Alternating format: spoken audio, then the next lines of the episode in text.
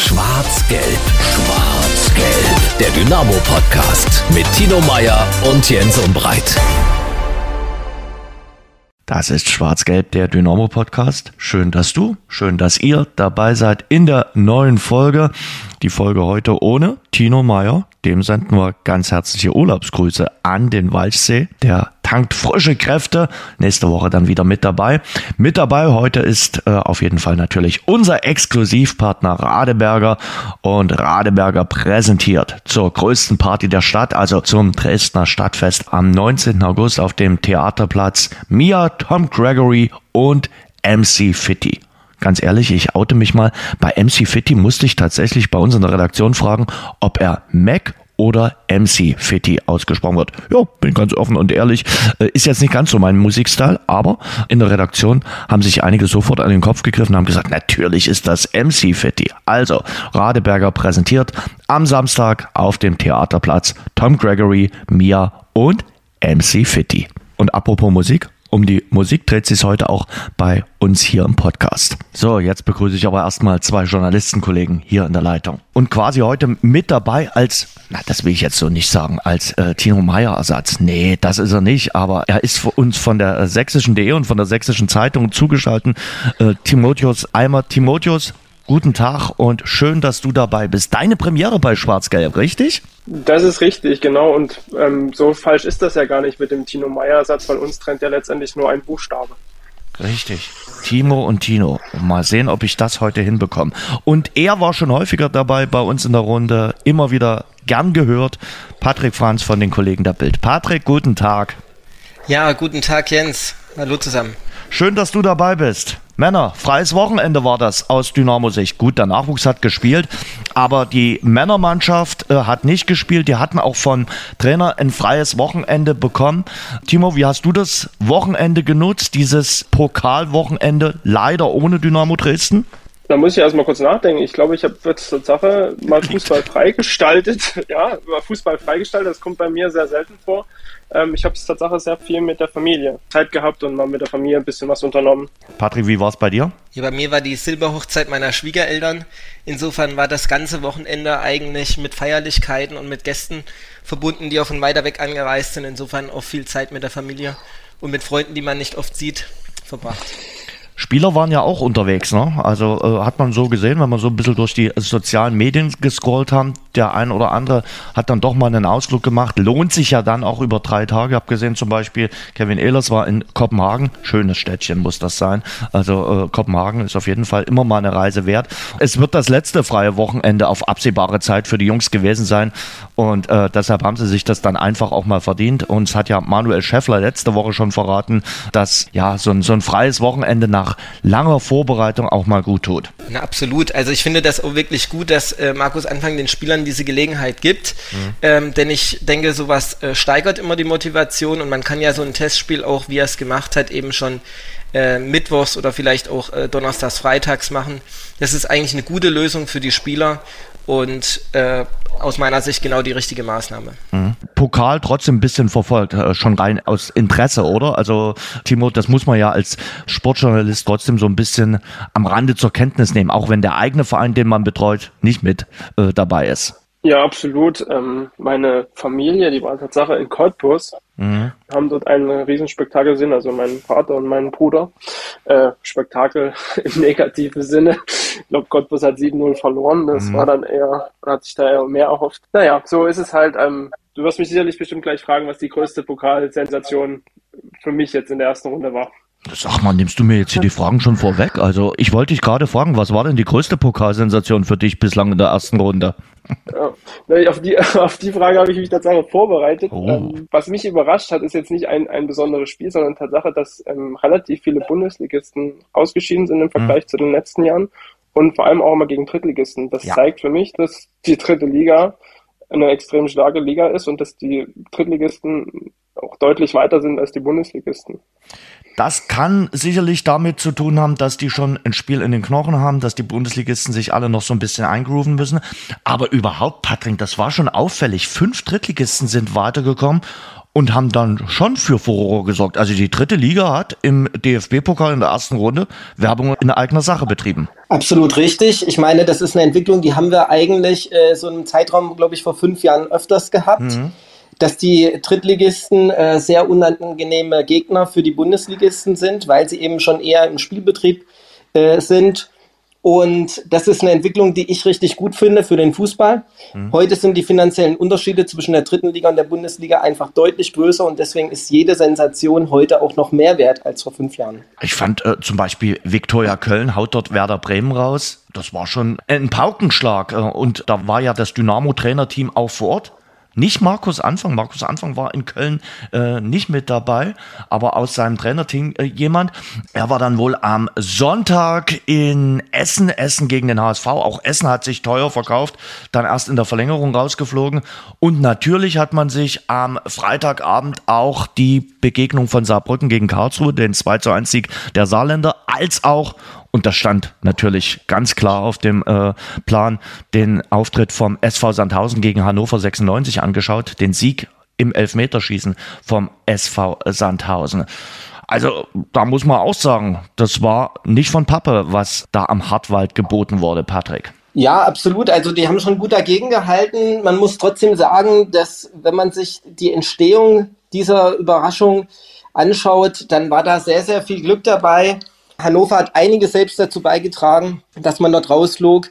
Dieser erste, also wirklich total amateurhaft verursachte Elfmeter, wo eine mhm. völlig ungefährliche Flanke in den Hannoveraner Strafraum fliegt, das war schon ein richtiges Geschenk und dadurch kommt Sandhausen natürlich mit dem 1 zu 2 ran. Denn dieser Torwartfehler zum 2 zu 2, wo der Torwart ja auch komplett daneben greift, und äh, sogar noch die Frage im Raum steht, ob es ein Foul war. Also Sandhausen hatte wirklich auch viel Glück. Auch das Deckungsverhalten beim Tor von Tim Knipping dann zum 3 zu 3, das war auch also absolut nicht zweitligatauglich, was 96 dort geboten hat. Und dementsprechend muss man schon sagen, dass das für Dynamo einerseits die Erkenntnis ist, dass Sandhausen natürlich schon eine Mannschaft ist, die jetzt emotional und so sich in so ein Spiel reinfighten kann, obwohl die erst seit kurzem zusammen sind. Gleichzeitig aber vielleicht auch ein Sieg, wo Sandhausen sich weiter wähnt jetzt, als sie wirklich tatsächlich sind. Tim Knipping macht das, was ihm in der letzten Saison in Dresden nicht gelungen ist, Timo. Absolut, Tore schießen. Also man muss aber dazu sagen, in Dresden war er letzte Saison häufig auch nah dran. Also es war nicht so, dass er ja keine Chancen hatte. Ähm, aber das hat er schon gut gemacht. Ich muss Patrick ein Stück weit widersprechen. Ich ja. gebe ihm recht im Punkt, dass Sandhausen etwas Glück hatte mit der Pokalsensation.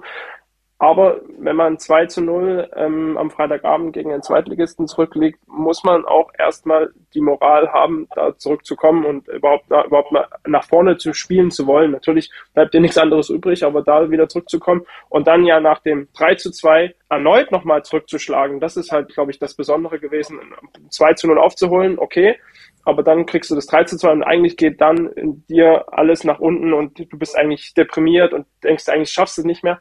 Und das hat Sandhausen gar nicht gezeigt, sondern sie haben, sind doch nochmal zurückgekommen und ja auch kurz vor Schluss halt durch eben Tim Knipping. Und wie sie dann auch die Elfmeter verwandelt haben, das war schon gut. Knipping hat ja dann auch so über die sozialen Netzwerke mitgeteilt, wie stolz er auf die Mannschaft ist. Klar, so eine Pokalüberraschung, äh, die beflügelt dann natürlich auch so ein bisschen. Natürlich setzt das Kräfte frei. Und äh, Sandhausen hat keinen guten Start in Lübeck hingelegt mit dem mhm. 0 zu 0. Äh, dementsprechend ist es jetzt wirklich ein großer Schritt erstmal für sie, dass sie äh, damit einem Sieg, sage ich mal, innerhalb der ersten zwei Pflichtspiele trotzdem reinkommen in die Saison. Dennoch, wie gesagt, glaube ich, dass Dynamo vor allem einsehen muss, Sandhausen keine einfachen Fehler anzubieten. Die dritte Liga ist ohnehin ein Fehlervermeidungsspiel. Und stattdessen muss man einfach sagen, dass Hannover die Tore, die sie erzielt haben, schon gut rausgespielt hat. Die haben ja immerhin auch drei gemacht. Also man hat gesehen, dass Sandhausen dort hinten nicht ganz sattelfest ist. Dementsprechend muss ich einfach sagen, es ist ein Spiel, wo man schon sagt, stark von Sandhausen, dass sie es geschafft haben, weiterzukommen. Aber ich sage, da müssen einem nicht die Knie schlottern, wenn man das, den Gesamtzusammenhang sieht. Dynamo ist in der Lage, dort äh, etwas zu reißen. Und sie müssen sich vor allem auf sich selbst konzentrieren. Wie siehst du denn die Konstellation äh, für den äh, Freitagabend, äh, Timo? Der nächste Zweitliga-Absteiger wartet und dann natürlich, wir haben es jetzt schon so durchklingen lassen, natürlich auch äh, die besondere Komponente, dass es eben das Wiedersehen mit dem Ex-Kapitän gibt. Vor der Saison wurden beide Mannschaften als die absoluten Top-Favoriten gehandelt. Dynamo ist der Rolle bisher absolut gerecht geworden. Am ersten Spieltag mit dem Sieg gegen Arminia Bielefeld. Sandhausen ähm, jetzt mit der Pokalsensation vielleicht, ähm, aber in der Liga haben sie das, ähm, da gebe ich Patrick absolut recht, ähm, noch nicht unter Beweis gestellt, dass sie ja ein absoluter Top-Kandidat auf den Aufstieg sind. Das ist aber auch ganz logisch. Ähm, wir erinnern uns nur an die letzte Saison von Dynamo zurück. Da hat es ein halbes Jahr gebraucht, bis die Mannschaft sich irgendwie eingekruft hat und zusammengefunden hat. Und ich denke, dass Sandhausen eben auch ähnlich lange brauchen wird. Und umso besser ist es, dass Dynamo jetzt gleich am Anfang der Saison ähm, auf die beiden Absteiger Bielefeld und Sandhausen trifft.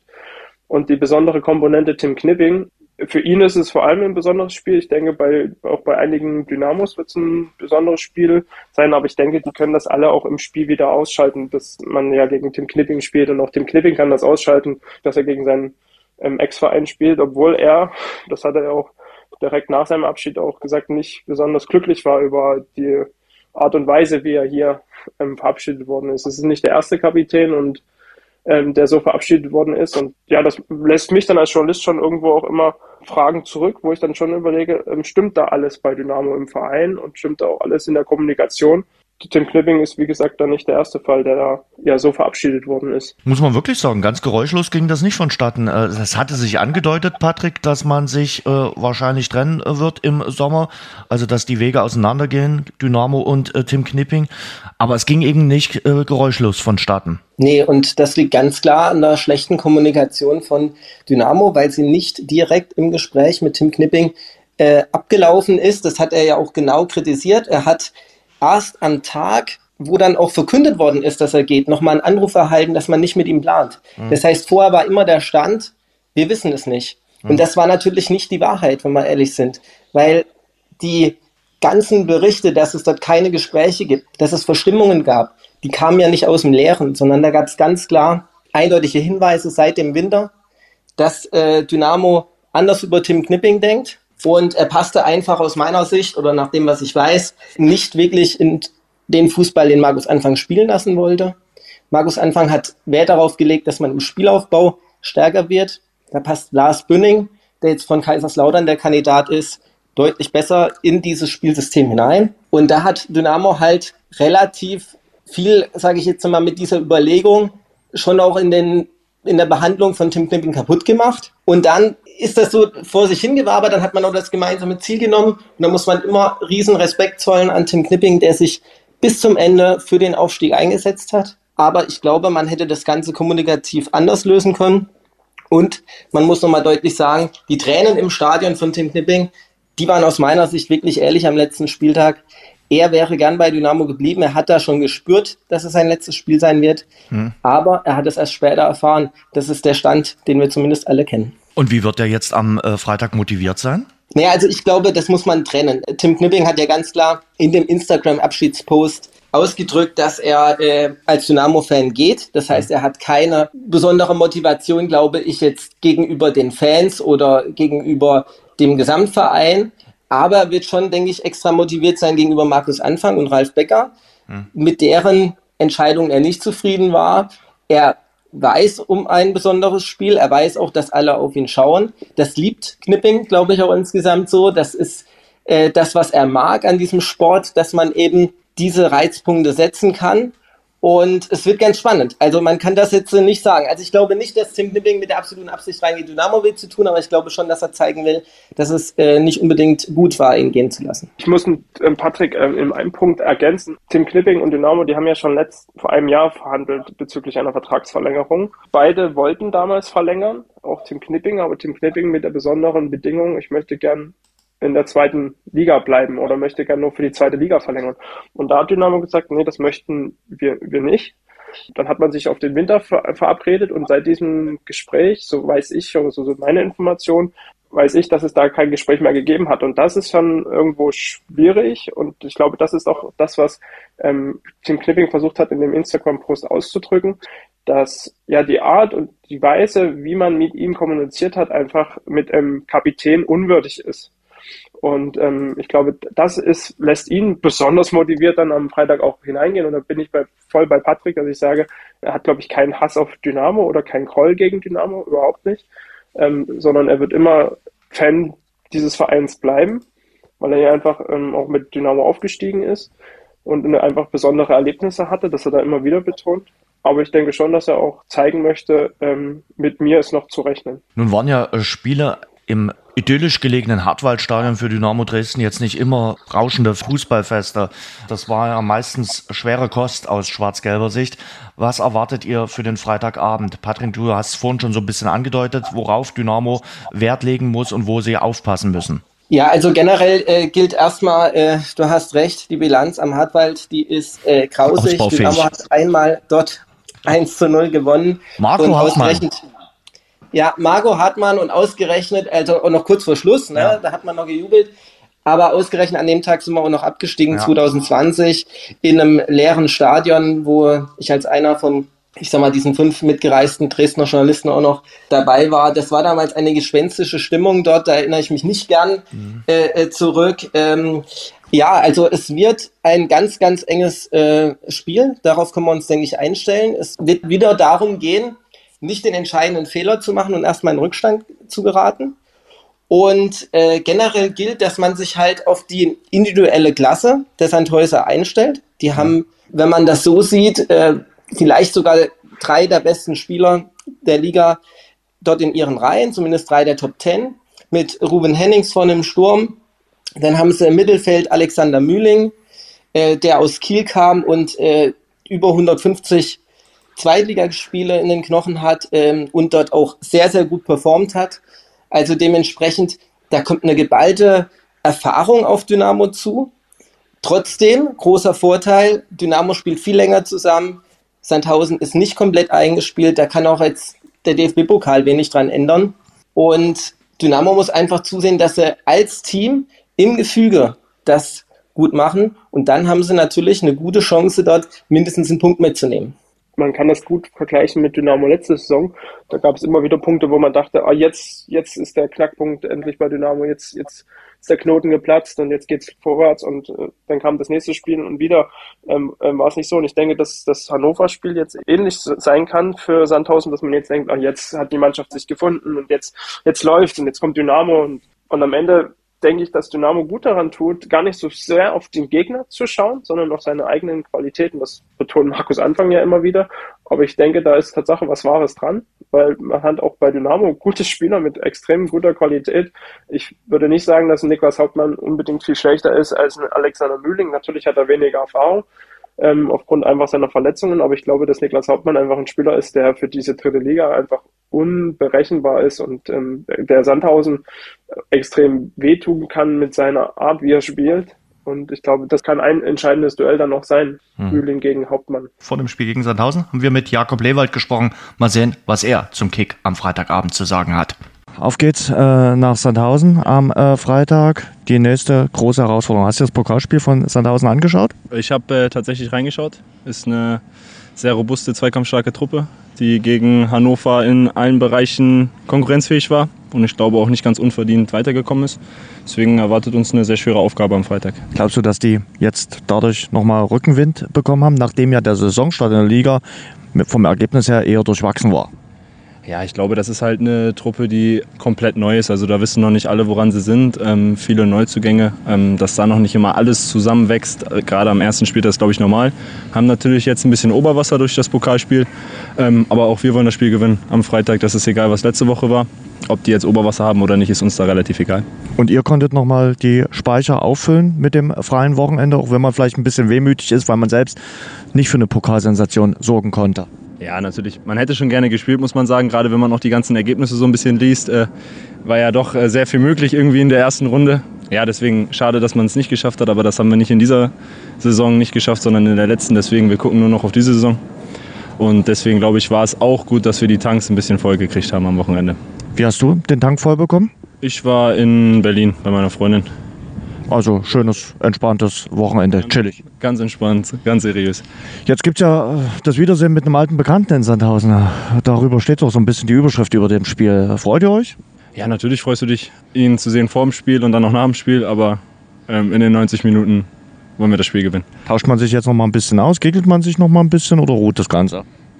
Keine Ahnung, ich glaube. Du hast ja neben ihm auch ja, gespielt eine ja. Zeit lang, wenn ich mich recht erinnere, in der Abwehr. Richtig, ähm, also wir werden uns auf jeden Fall vielleicht noch mal ein bisschen austauschen mhm. vor dem Spiel oder nach dem Spiel. Ähm, aber wie gesagt, ich habe jetzt nicht vorher noch mit ihm groß Kontakt gehabt, um zu schauen, wie es aussieht. Treffen da am Freitag gleich die beiden Schwergewichte der dritten Liga aufeinander oder ist es zu früh, sowas zu behaupten? Das weiß ich nicht. Ich glaube, eine Saison hat man letztes Jahr, glaube ich, gesehen, wie lange sie wirklich sein kann. Wir haben letztes Jahr, wenn ich mich richtig erinnere, am 15.01. am Platz 10 gestanden. Mhm. Und am Ende waren wir dann doch irgendwie relativ weit oben mit dabei. Deswegen, ich finde, so eine Saison hat 38 Spieltage und am Ende siehst du, wer oben steht und dann schauen wir, was passiert. Freitagabend, 19 Uhr, äh, Hartwaldstadion. Sandhausen gegen Dynamo. Und dann geht's ja gleich am Dienstag weiter. Wir haben ja eine englische Woche in der dritten Liga auch eine anspruchsvolle Aufgabe. Waldhof Mannheim kommt dann hier nach Dresden ins Rudolf-Habich-Stadion, auch wenn es unter der Woche ist. Ich denke, gerade das Duell gegen Arminia Bielefeld wird den einen oder anderen bewegen, erneut ins Stadion zu kommen. Ich denke, wird gut gefüllt sein, äh, diese Dienstagabendpartie gegen Waldhof Mannheim, äh, Patrick.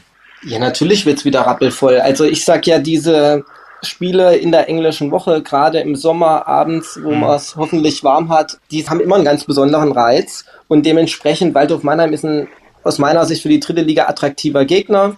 Mhm. Trotzdem sage ich ganz klar, wenn ich mir schaue, was in Mannheim passiert ist, ist das für Dynamo aus meiner Sicht anders als in Sandhausen ein ganz klarer Pflichtsieg, den man erwarten muss, wenn man dieses Jahr das Feld von vorne bestimmen will. Und äh, dementsprechend ist es einfach so, dass Mannheim viele wichtige Spieler verloren hat, zum Beispiel Martinovic. Keita Ruel ist auch nicht mehr da. Also gerade in der Offensive hat sich dort äh, fast alles umgestellt.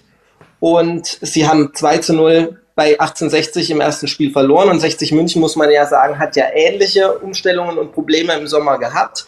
Also dementsprechend, da müsste Dynamo deutlich weiter sein. Muss sich natürlich aber voll konzentrieren, weil wir wissen, dass genau diese Spiele in der dritten Liga gegen Teams, ich sag mal, aus dem vorderen Mittelfeld oder aus die das Potenzial haben, dort auch weiter vorne mitzuspielen, dass du dort immer auf der Hut sein musst, selbst wenn es nicht die Top-Favoriten sind. Wiedersehen gibt es mit Pascal Sohm und natürlich Rüdiger Rehm, der Trainer von äh, Waldhof Mannheim, der wird seine Mannschaft schon ordentlich heiß machen. Also der ist ja so ein bisschen auch als Motivationskünstler bekannt. Na, Rehm ist äh, ja schon ein Typ, also äh, es hm. gibt ja eigentlich kein Spiel oder ich kann mich an kaum ein Spiel gegen Dynamo erinnern, wo es zwischen dem, dem jeweiligen Trainer von uns, der hat ja oft gewechselt, mhm. ähm, und, und Rüdiger Rehm dann äh, nicht heiß zur Sache geht. Egal also bei denke, welcher Truppe der gerade Trainer gewesen ist. Richtig, absolut. Also Markus Anfang und Rüdiger Rehm, die werden sich schon dann mal im Nahkampf begegnen, da bin ich relativ sicher. Generell, ja, muss man sagen, das wird ein heißes Ding. Rehm stellt seine Truppe immer total emotional auf die Gegner ein und bereitet sie vor allem auf diesen Hexenkessel in Dresden, denke ich, gut vor. Das muss man immer sagen. Also da ist er absolut top. Ähm, ich glaube generell, in Mannheim ist er halt noch nicht lange. Sein Spielsystem und so weiter hat er dort nicht äh, sicherlich noch nicht so hinbekommen können, wie er das will, mit vielen neuen Spielern. Also dementsprechend in der sportlichen und taktischen Ausrichtung müsste Dynamo im Vorteil sein. Und äh, das wird ein, wie das immer in der dritten Liga ist, ein enges Ding, aber Dynamo ist ganz klar vorne und du hast Pascal Sohm angesprochen, da muss ich auch nochmal ganz klar sagen, einer meiner absoluten Lieblingsspieler in den letzten Jahren in Dresden, weil das ein Spieler war, der immer seine Rolle gut angenommen hat, sich immer in den Dienst der Mannschaft gestellt hat, menschlich absolut einwandfrei und ganz, ganz viel aus meiner Sicht für, für Dresden geleistet hat und damals leider vielleicht ein bisschen zu früh gegangen ist. Ich sage ganz ehrlich, Wäre er damals in der Relegation gegen Kaiserslautern noch dabei gewesen, hätte wenn und aber gilt im Fußball ja nicht, hätten wir einen Kopfballspieler mehr gehabt in diesem Relegationsspiel. Und für die dritte Liga hat er immer eine gute Qualität. Also er hätte damals Gold wert für uns sein können. Dass du jetzt nochmal diese Wunden aufreißt vom Relegationsspiel, hätte ich jetzt auch nicht gedacht. Aber es tut mir leid, äh, ja. äh, Jens, aber es gibt so Sachen, die hat man dann noch nicht komplett verarbeitet und dann erinnert man sich manchmal dran bei manchen Namen, wer hätte das verhindern können. So Und da ist Pascal Sohm schon einer, an den ich dann doch manchmal denke. Ich bin immer noch bei der Bearbeitung des äh, Traumas von Meppen und das ist wirklich mein Haupttrauma. Das, das gebe ich gerne zu und Kaiserslautern habe ich auch so ein bisschen verdrängt gehabt, aber du reißt die Wunde jetzt einfach nochmal auf, äh, knallhart. Aber wenn ich die Patrick Franz Rechnung entnehme, dann würde ich sagen, äh, der Kollege Franz ist mit einem Unentschieden in Sandhausen zufrieden und sagt dann ein Dreier gegen Mannheim, also vier Punkte aus den nächsten beiden Spielen. Das wäre meine Rechnung jetzt für, für einen Aufstieg. Ich meine, im Grunde ist es immer egal, wenn du es dann äh, umgekehrt machst, gewinnst du halt in Sandhausen, holst dann im Notfall einen Punkt daheim gegen Mannheim. Aber im Grunde hast du recht, vom Grundprinzip her muss man sich sagen, direkte Konkurrenten auswärts ein Punkt ist erstmal das Aller, Allerwichtigste, dass mhm. ich den mitnehme. Und zu Hause gegen Mannheim eine Truppe, der ich dieses Jahr, das muss ich nochmal so deutlich sagen, den Aufstieg überhaupt nicht zutraue, stand jetzt, weil dort fehlt einfach zu viel im Vergleich mit letztem Jahr. Die werden auf Platz 7, 8 meinetwegen reinkommen. Und da gilt es natürlich, die Heimspiele zu gewinnen. Da muss ich an letztes Jahr daheim gegen Viktoria Köln denken, wo es eben nicht geklappt hat mit dem 1-1, wo man Elfmeter verschossen hat äh, mit Stefan Kutschke. Also genau sowas sollte da nicht passieren und dementsprechend ganz wichtig, dieses Spiel zu gewinnen. Wie sieht denn die Rechnung vom Kollegen Eimert aus? Sechs Punkte. Sechs Punkte. Ich denke, Dynamo tut gut daran, gar nicht so viel auf die anderen zu ja. schauen wenn, wenn man sich seiner eigenen Qualität bewusst wird und äh, bewusst ist, was man mit dieser Mannschaft und mit diesem Kader erreichen kann. Ich denke, das hat Dynamo letzte Saison eben ein Stück weit ähm, ein bisschen verschlafen, ähm, gerade in der Hinrunde, dass man gesagt hat, ja, der Gegner ist stark und äh, eigentlich ist der der Favorit. Und man hat eigentlich gar nicht, war das Markus Anfang in der Öffentlichkeit immer betont, aber auf dem Platz habe ich dann davon immer wenig gesehen, äh, dass die Mannschaft irgendwie auch an sich selber klappt. Das habe ich dann erst in der Rückrunde gesehen. Und da hat man gesehen, was möglich ist. Und ähm, ich glaube, deswegen denke ich, dass in drei Punkte in, in Sandhausen, nur zum Vergleich, äh, wir haben jetzt das erste Spieltag, Patrick hat es gesagt, gegen Lübeck 0-0 gespielt. Lübeck ist ein Aufsteiger und Dynamo ist, hat den Anspruch aufzusteigen und wir würden auch drei Punkte gegen Sandhausen sind jetzt, glaube ich, im, im Möglichen. Mhm. Sehen wir in dieser Woche noch neue Spieler? Zwei bis drei äh, Neuzugänge wünscht sich ja Markus Anfang noch. Kommt da schon in dieser Woche einer von den drei Neuzugängen? Naja, also bei Lars Bünning hängt es ja nicht an Dynamo Dresden, sondern nee. da hängt es am ersten FC Kaiserslautern, der erst den neuen Innenverteidiger Bünning freigeben will, wenn der neue Innenverteidiger selbst da ist. Und das ist aus meiner Sicht eine total komische Blockadehaltung in Kaiserslautern, weil Bünning ja trotzdem nicht mal Bestandteil des Kaders ist. Also ich finde das kein gutes Gebaren dort. Ich bewundere Dynamo für die Nerven. Und ähm, man ist sich ja angeblich schon so seit sechs bis acht Wochen mit dem Spieler einig. Also das ist eine sehr, sehr lange Zeit. Bünding gilt halt als absoluter Wunschspieler, weil er Linksfuß ist. Für die linke Innenverteidigerposition ist das ein Vorteil. Und da geht es ja genau um dieses Aufbauspiel, was man dort besser sieht als bei Tim Knipping. Ich denke, er wird kommen. Es wird eine Lösung geben. Aber man weiß nie, ob das Ding im letzten Moment platzt, wenn halt äh, irgendwann mal jemand der Geduldsfaden reißt ich würde sogar noch einen Schritt weiter gehen. Ich glaube, es hängt nicht an Kaiserslautern, sondern an Union Berlin, weil äh, der Wunschspieler äh, von Kaiserslautern ist Dominik Heinz. Ähm, der stand am Wochenende jetzt auch nicht im Pokal bei Union Berlin im Kader. Das sind dann immer so Zeichen, die dann auf einen Wechsel hindeuten. Und ich habe jetzt ein ganz verrücktes Gerücht gelesen, dass äh, Bonucci zu Union Berlin wechseln soll. Und mhm. vielleicht ist es ja, wenn Bonucci kommt, geht Heinz und Bünding kommt nach Dresden. Also der Domino-Effekt. Genau. Rund zweieinhalb Wochen hat das Transferfenster jetzt noch offen. Äh, der ein oder andere wird vielleicht auch schon unruhig. Uns hat eine Hörerfrage erreicht und da fragt äh, der Sven, na Mensch, wird's nicht langsam Zeit für neue? Läuft uns nicht die Zeit davon? Ich habe ein bisschen das Gefühl, auch wegen der vielen Einjahresverträge, dass sich Ralf Becker, egal ob der Aufstieg gelingt oder nicht, hier unkündbar macht. Wie seht ihr das? ich denke, dass man, wenn man auf die letzte Saison guckt, sind die ganzen guten Transfers äh, mit Ausnahme von Akagi Dogi auch erst in den letzten drei Tagen gekommen. Da ist, glaube ich, mhm. Jakob Lewald ähm, am 28. August gekommen. Ich will mich jetzt nicht, nicht festnageln lassen, wenn es nur der 29. oder der 30. war. Ähm, also kurz vor Transferende. Und Niklas Hauptmann ist, glaube ich, Tatsache am letzten Tag gekommen. Natürlich ist das nicht optimal, weil die ähm, Spieler keine ähm, Vorbereitung mit der Mannschaft gemacht haben. Aber in der dritten Liga ist es nun mal so, dass man die guten Leute erst zum Ende kriegt und man eben nicht aus dem obersten Regal sofort greifen kann, weil natürlich die Spieler sich eben auch noch Optionen in der ersten und zweiten Bundesliga offen halten. Deswegen werde ich da überhaupt nicht unruhig. Ich denke, dass man muss jetzt einfach noch Geduld haben. Aber Patrick, es ist natürlich schon auffällig, dass äh, Trainer Markus Anfang wirklich auch bei jeder Gelegenheit darauf aufmerksam macht, ich brauche noch neue Spieler. Ich äh, will da schon noch ein bisschen was haben. Ich sage ja nur das, was wir auch intern besprechen. Wir wissen das ja. Also ich sage jetzt nichts, was der Ralf Becker nicht weiß. Also, aber es ist halt schon so, klar, wenn, wenn die Breite im Kader muss natürlich auch dann vorhanden sein äh, für eine lange Saison. Und am Ende müssen wir halt was tun. Und das ist uns intern bewusst. Und äh, so wie wir unser Ziel nach außen hin kommuniziert haben, kommunizieren wir das auch nach außen. Warum sollen wir das nicht machen? Ja, zwei, drei Spieler müssen wir auf jeden Fall noch haben. Also das steht mal außer Frage. Ja, ich sehe das nicht so gut, dass Markus Anfang dazu einen äh, immensen Druck aufbaut. Also ich muss sagen, dass ich da eher ein bisschen auf Seiten von Ralf Becker stehe. Denn im Grunde muss Dynamo einfach aufpassen. Wir haben immer noch eine sehr, sehr teure Mannschaft für die dritte Liga. Äh, die Finanzen in der dritten Liga sind schwierig und die werden nicht einfacher. Und man kann nicht immer davon ausgehen, dass wir dieses Jahr, egal wie viel wir investieren, wirklich aufsteigen. Und dementsprechend muss Dynamo dort Vorsicht walten lassen. Und ich fände es nicht hochdramatisch, wenn außer Lars Bünning gar kein Spieler mehr kommt, beziehungsweise nur noch ein Sechser, so für die zweite Reihe als Absicherung gegenüber Paul Will, wenn dem was passieren sollte. Sonst ist diese Mannschaft aus meiner Sicht erstmal so aufgestellt, dass man erwarten kann, dass die erstmal bis zum Winter in der Lage ist, vorne mitzuspielen. Und dann im Winter wie man es auch früher gemacht hat, zu sagen, wir schauen jetzt, wie können wir im Winter zwei Kracher-Transfers noch stemmen. Letztes Jahr war ja eigentlich das Problem, dass wir alles Geld im Sommer rausgehauen haben. Der Etat eigentlich äh, damals schon so hoch war, dass man im Winter eigentlich gar nichts mehr reinvestieren konnte.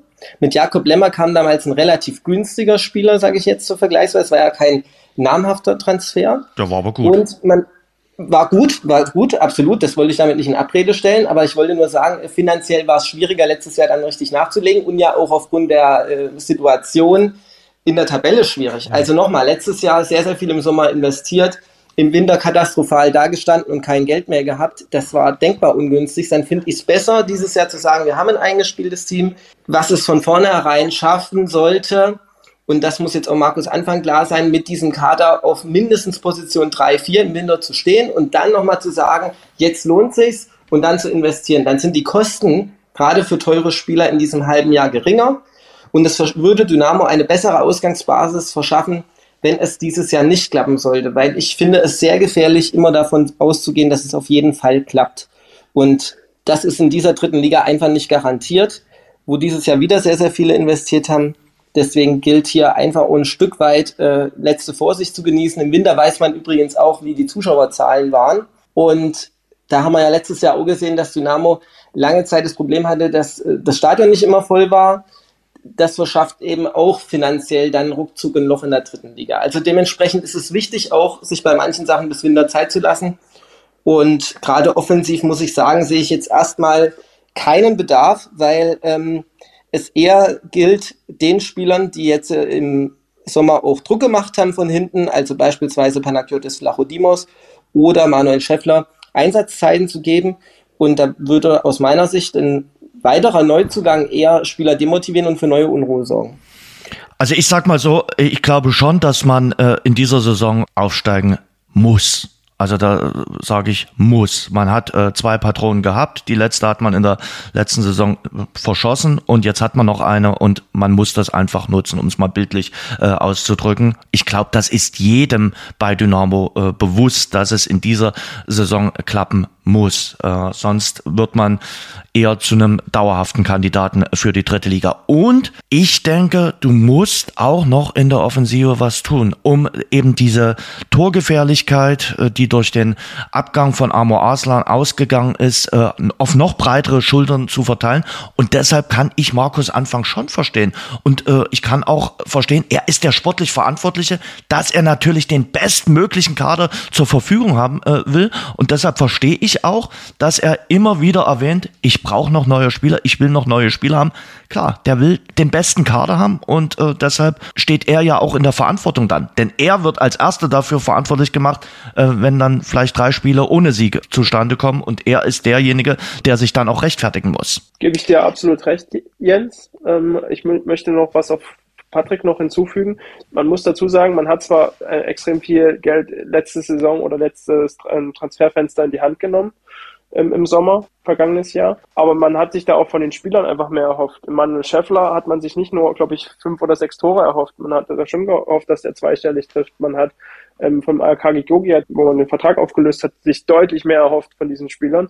Das kann immer passieren. Deswegen bin ich jetzt gar nicht, werde ich jetzt auch gar nicht unruhig, dass da jetzt ähm, Spieler nicht geholt werden oder Spieler noch nicht verpflichtet sind, weil dass man im Transfer daneben liegt, das kann einfach passieren. Und bei dir jetzt, da gebe ich dir absolut recht, der Markus Anfang ist derjenige, der zuerst dafür verantwortlich gemacht wird. Und man muss, wenn man Markus Anfang jetzt, er ist jetzt eine Saison in Dresden, wenn man ihn ein bisschen ke näher kennt und wir lernen ihn ja kennen auf den Pressekonferenzen, da merkt man schon, dass er immer wieder auch bewusst Botschaften an die Öffentlichkeit bringt. Letztes Jahr war es immer besser werden, wir wollen besser werden. Äh, das ging dann irgendwann schon, hing uns dann zum Halse raus und jetzt ist halt, wir wollen noch mehr Transfers. Also ich will ihm jetzt da irgendwie nichts reininterpretieren, aber irgendwie vermute ich da schon irgendwo doch eine Taktik dahinter von Markus Anfang. Und ich glaube fast auch, dass es sogar mit Ralf Becker abgesprochen ist, dass man einfach dann, falls es nicht klappt, man gesagt, ja, wir wollten doch neue Transfers äh, tätigen. Wir haben zwei, drei Spieler auch wollten wir holen, aber die wollten halt nicht zu uns und falls es nicht klappt.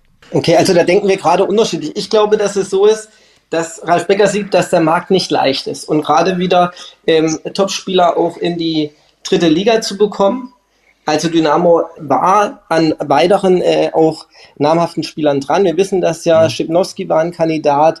Ich habe auch letztens gehört, sie haben bei Sebastian Kerk vorgefühlt, der von Hannover ablösefrei ist auf dem Markt. Und da haben sie sich äh, Absagen eingeholt, weil diese Spieler einfach sagen, sie wollen dann lieber ins Ausland gehen als in die dritte Liga in Deutschland. Mhm. Und das ist halt diese Schwierigkeit, die Ralf Becker sieht und aus meiner Sicht deswegen auch defensiver kommuniziert, was auf jeden Fall transferiert wird. Er spricht ja nur von einem Innenverteidiger. Ich gebe ja recht oder sehe als Zwischenposition, dass Markus Anfang wirklich noch einen Sechser braucht, weil Paul Will immer mal Probleme mit dem Sprunggelenk hat und dann noch mal sechs Wochen ausgefallen ist. Das hatten wir öfters in der Zeit, wo er in Dresden ist. Dementsprechend wäre es da wichtig zu handeln. Ich finde aber bei der anderen Sache nochmal, Markus Anfang, der insgesamt eine super Arbeit äh, gemacht hat, letztes Jahr mit einer schwierigen Mannschaft, aber er hat dieses Jahr insgesamt ja viel, viel länger hatte Dynamo Zeit, diesen Kader zusammenzustellen. Und sie haben ja auch was gemacht. Und wenn, dann müsste man sich die Frage stellen, warum man nicht früher schon mehr Transfers getätigt hat. Das war das Überraschende. Und wenn ich mich nämlich zurückerinnere, letzter Spieltag, letzte Saison, da sagte Markus einfach, ich will schnell den Kader zusammengestellt haben. Jetzt diskutieren wir zum jetzigen Zeitpunkt, obwohl wir das erste Spiel gewonnen haben und alles okay aussieht, immer noch, wie viele Spieler noch kommen müssen. Also entweder ist dort was nicht richtig dann kommuniziert worden zwischen den beiden. Ich finde, diese Situation wirkt jetzt schon nicht ganz optimal, weil es halt sehr, sehr viel Raum für Spekulationen lässt. Das ist jetzt, sage ich mal, einfach die Gesamtgemengelage. Ich interpretiere es halt eher so, dass Ralf Becker grundsätzlich sagt, wir haben einen teuren Kader und wir haben auch einen Kader, mit dem man vorne mitspielen kann. Und jetzt erstmal möchte, dass Markus Anfang mit dem Kader gut arbeitet. Ich vertraue da aber, wie gesagt, auch ein bisschen auf die letzte Woche des Transferfensters. Wenn bei dem einen oder anderen Verein dann auch noch so ein Dominostein umfällt und äh, das Dynamo dann möglicherweise wie in der Vorsaison auch nochmal zuschlagen kann. Auch nochmal in Sachen Offensive, weil ich sag, glaube nicht, dass man nur einen Innenverteidiger noch braucht, sondern man gut beraten wäre, auch nochmal was in der Offensive zu machen. Auf der Abgangsseite, Julius Kade, letzte Woche weggegangen äh, zum SVW in Wiesbaden. Ich glaube, Markus Kauzinski war da der Faktor, warum er gesagt hat, er geht in die hessische Landeshauptstadt. Ich denke aber auch die zweite Liga. Ja, also, na klar. Markus Kaczynski, klar, Ex-Trainer, aber wenn ein Spieler, der in einem Drittliga-Kader aussortiert wird, die Möglichkeit hat, ähm, zu einem Zweitliga-Aufsteiger zu wechseln, da würde ich auch sofort unterschreiben. Und bei Andi Goja, der ist jetzt schon eine Weile weg, äh, hat es dann nicht mal mehr für die dritte Liga gereicht? Oder wollte der zurück in die Hauptstadt? Ich denke, das kam äh, miteinander zusammen und hat sich dann zu dieser Lösung verwoben. Hm. Also richtig ist, Akagi Gukya war nicht wiederzuerkennen mit seinen früheren Zeiten. Das ist auch heutzutage so, dass halt mit dem Alter bei manchen Spielern ja diese Leistungen oder das Ansehen und oder der Marktwert so schnell absackt, dass es dann einfach schwierig wird. Altklinike ist ein Verein, der immer für solche Leute noch ein paar Cent übrig hat. Und er kann ja dort in der äh, Regionalliga dann auch äh, äh, gut performen. Und äh, ich denke natürlich, oh, dass ein, ein Faktor ist, dass er dort in Berlin schon war, dass er bei Union ähm, geachtet war. Und natürlich war das für Altklinike auch wieder eine tolle Schlagzeile, dass man dort sich einen Unionsstar leistet. Also dementsprechend interessante Lösung mal wieder ich weiß insgesamt nicht, ob Akagi Gugya an seine ganz, ganz erfolgreichen Zeiten nochmal ähm, anschließen kann.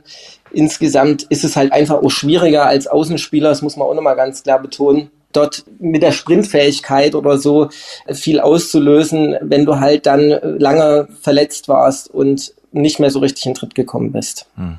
Ja, mit Erdnüssen wird bei Altkliniker auch nicht bezahlt. Also ich glaube schon, dass er dort äh, auch 2,50 Euro äh, verdienen wird beim Regionalligisten in äh, Berlin. Und was ist mit äh, Jan Jabakowski? Kriegt den Dynamo noch von der Payroll oder schleppt man den mindestens bis in die Winterpause? Ja, es ist ja aus meiner Sicht einer der größten Fehltransfers, die wir so zumindest seit dem Abstieg erlebt haben. Ich weiß bis heute nicht so ganz, was Dynamo sich bei der Personalie gedacht hat. Problem bei der Geschichte ist, dass Jan Schabakowski nun wirklich kein Spieler ist, der äh, mit beiden Füßen auf dem Teppich steht. Das heißt, er war jetzt bei Energie Cottbus in der Regionalliga kein Stammspieler. Trotzdem war er ja immerhin bei den wenigen Spielen, die er gemacht hatte, elf Kurzeinsätze oder elf Einsätze, die meisten davon kurz, äh, fünf Torbeteiligungen. Das ist okay noch von der reinen Effektivität her aber natürlich nichts, womit du dich für die dritte Liga bewirbst. Dort will er aber hin oder dort will er jetzt unterkommen. Und das ist natürlich ein Konflikt, der sich jetzt schlecht auflösen lässt und dementsprechend wird es aus meiner Sicht ganz schwierig, dass er was findet. Ich muss, muss äh, Patrick da absolut recht geben. Ähm, äh, Jan Schabakowski ist ein Wunschspieler gewesen von Goreno Capretti und als ähm, Schabakowski in Dresden aufgeschlagen hat, war Capretti schon nicht mehr da. Und das hat für ihn die Situation speziell und schwierig gemacht. Er hat Markus Anfang eine einzige Chance bekommen in der Liga gegen Viktoria Köln. Er hat, glaube ich, von uns die die Note 5 bekommen für den Auftritt in 45 Minuten, hat, glaube ich, wirklich gar keinen Zweikampf gewonnen in der Zeit. Und da war er bei Markus Anfang, glaube ich, schon unten durch oder er wollte ihn dann halt auch nicht mehr. Und deswegen hat man ihn dann auch zum Winter abgegeben. Und da auch in Cottbus hat er jetzt nicht wirklich überzeugt oder hat so gespielt, dass man sagt, der, der Spieler muss unbedingt in die dritte Liga.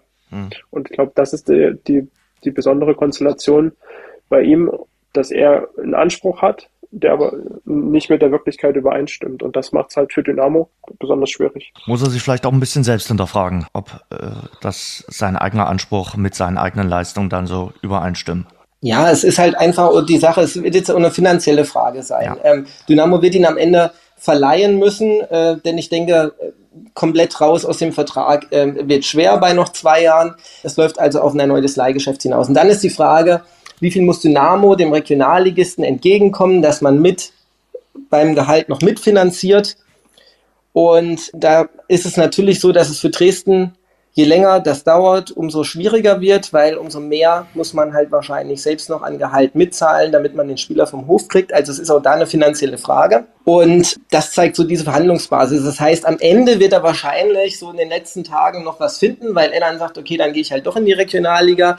Er kriegt wahrscheinlich ziemlich das gleiche Geld, aber der Regionalligist beteiligt sich halt mit wenigen tausend Euro, sage ich jetzt mal so, an diesem Leihgeschäft und dann wird so eine Zwischenlösung für alle gefunden.